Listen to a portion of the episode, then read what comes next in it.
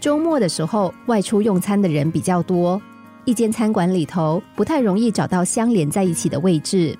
一个四人座上坐了两位女士。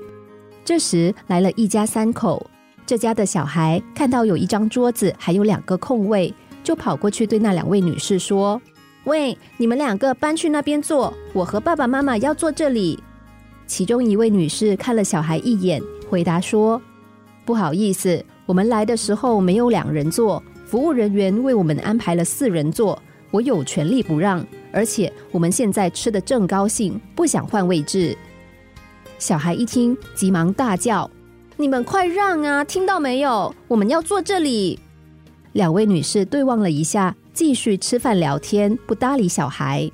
一家三口等了一阵子，实在是没有三人座位，就无奈的走了。接着，这两位女士继续聊天，其中一位说：“如果这个小朋友一开始这样说，阿姨，今天人太多了，我和爸爸妈妈坐不下，可不可以请你们换一下位子？我们也不是不通情达理，对不对？”另一个女士说：“是啊，本来我看到来了一家三口，就打算跟他们调换位置的。”没想到这家孩子这么没有礼貌，大人也不管，那就算喽。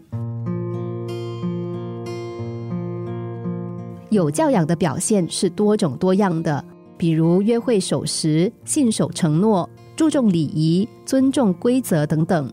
而在我们的日常生活中，最基本的教养就是好好说话。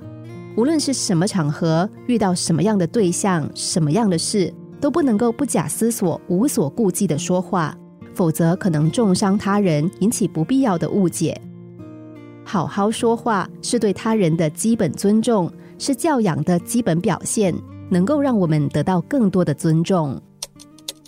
心灵小故事，星期一至五下午两点四十分首播，晚上十一点四十分重播。重温 Podcast，上网 U F M 一零零三 t S G。